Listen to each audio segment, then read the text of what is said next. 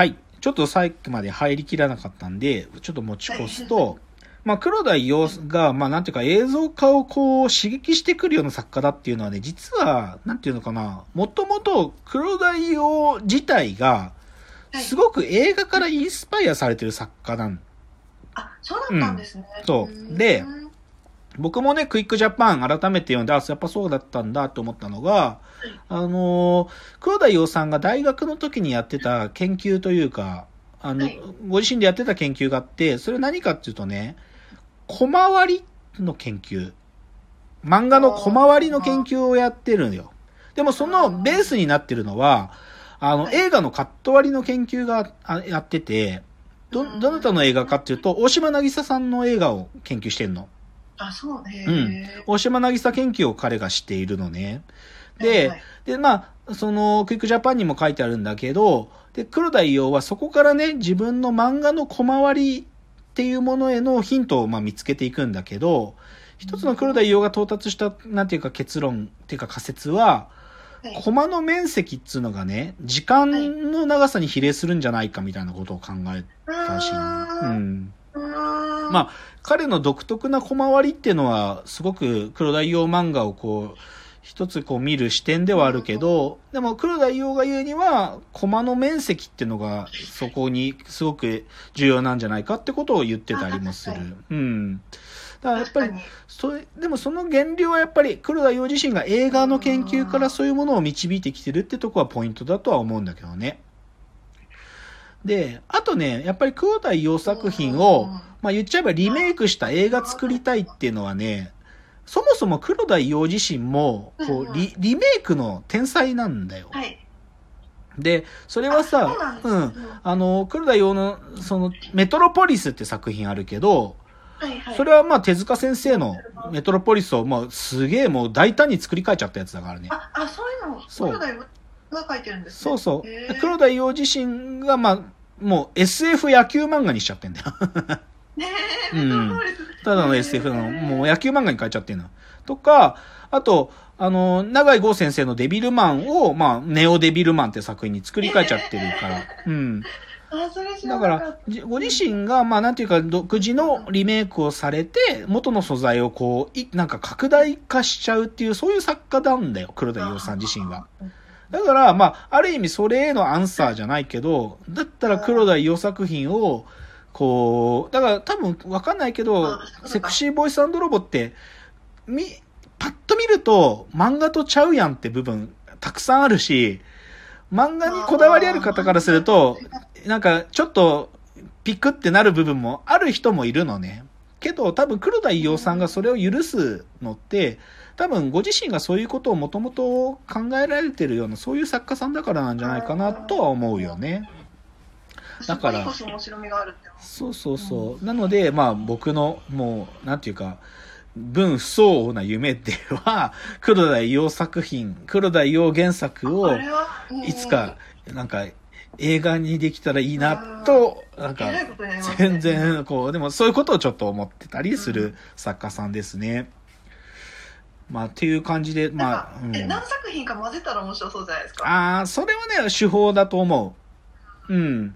いや、実際、そのセクシーボイスロボって、一番、その、まあ、漫画の方の中で、あの、三日坊主を一番強く扱ってるのね。三日坊主と、あと、あの、サッカー球場でだるまさんが転んだっつって止めるやつとか、あの辺うまくやってるんだけどさ、でも、そのモチーフをうまくこう配列を変えるみたいなことは多分できて、で、でさ、で、もう一個黒田伊代作品で重要。これあんま知られてないけど、黒田伊代も手塚治虫と同じで、スターシステムを採用してる作家なのね。あだからキャラクターがこっちの作品にも出てるんだけど、違う役柄でこっちにも出てるっていう、そういうのをやってる作家だから、その作品ごとでのオーバーラップっていうのはやりやすい作家のはずなんだよ。その黒田伊代自身もスターシステムを使ってるから。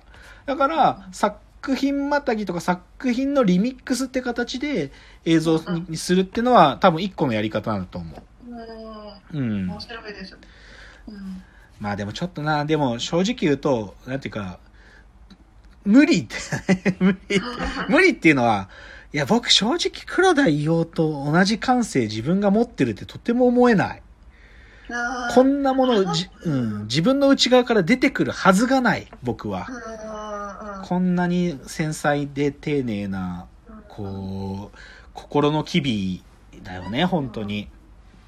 だから、なんか映像化したいとか、なんか、抜け抜けと言ってるけど、とてもできるとは思ってないって感じですね。うんうんうん。あれはあれって思わないとねうん、うん。っていう感じじゃないですか。うんちょっとい。や面白い、うん、なんで、ちょっと黒田洋先生、うはいん。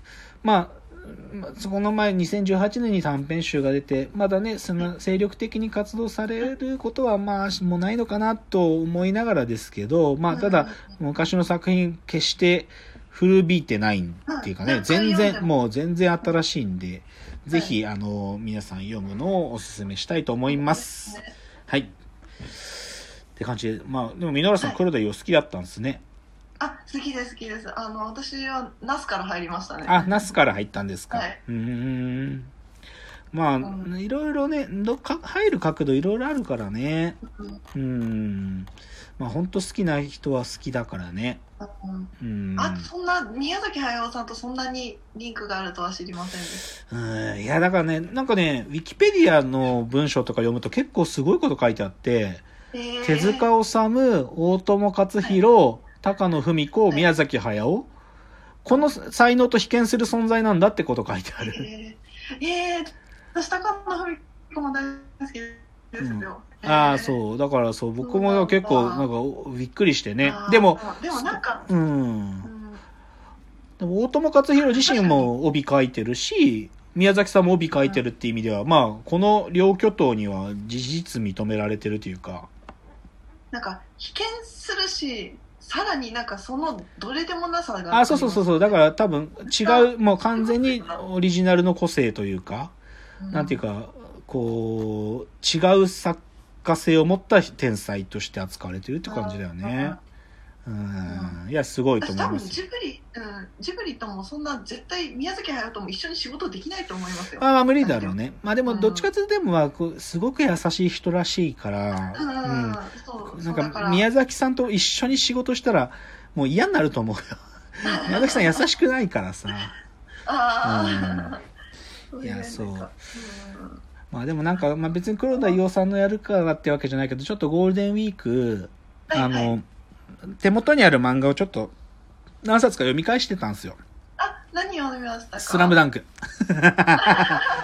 でスラムダンクみたいな。で、なきっかけがあってね、あのー桜木花道ってリバウンド王でしょ？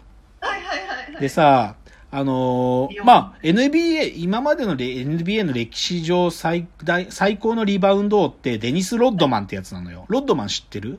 あのね、あの、ああの、あれなんですけど、ネットフリックスの。あれで見た。そうそう、そうそう、はいそう。で、はい僕もさ、それで、かっこいいですそう。ジョーダンのラストダンスの第4話だったと思うけど、ロッドマンの回でさ、で、ロッドマンのかさリバウンドについて彼が喋ってるの僕初めて見て、こういう風に、誰、シューターが誰だったら、で、どこに当たったらどう飛ぶかとかさ、ここまでやっぱロッドマンって考えてたんだと思って、だから、なんか、ロッドマンがリバウンド王になったのって、なんか、才能じゃなくて、あ、研究の果てにたどり着いたものなんだなと思って、それはね、結構衝撃で。だそれもあってね、ちょっと、スラムダンク読み返して、はいはい。まあ、まあ、いつも泣くんだけど、スラムダンク見ると。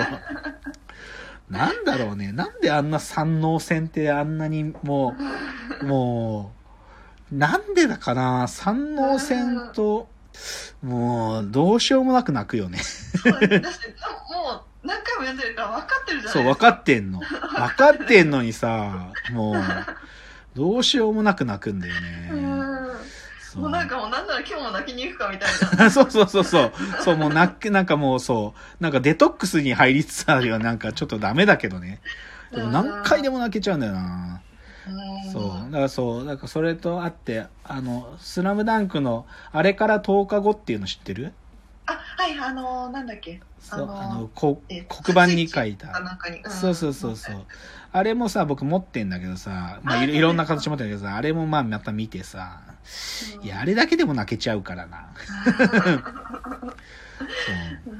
そう。セクシーボイスロボだとかも、まあ、泣けるポイントはあるけどね。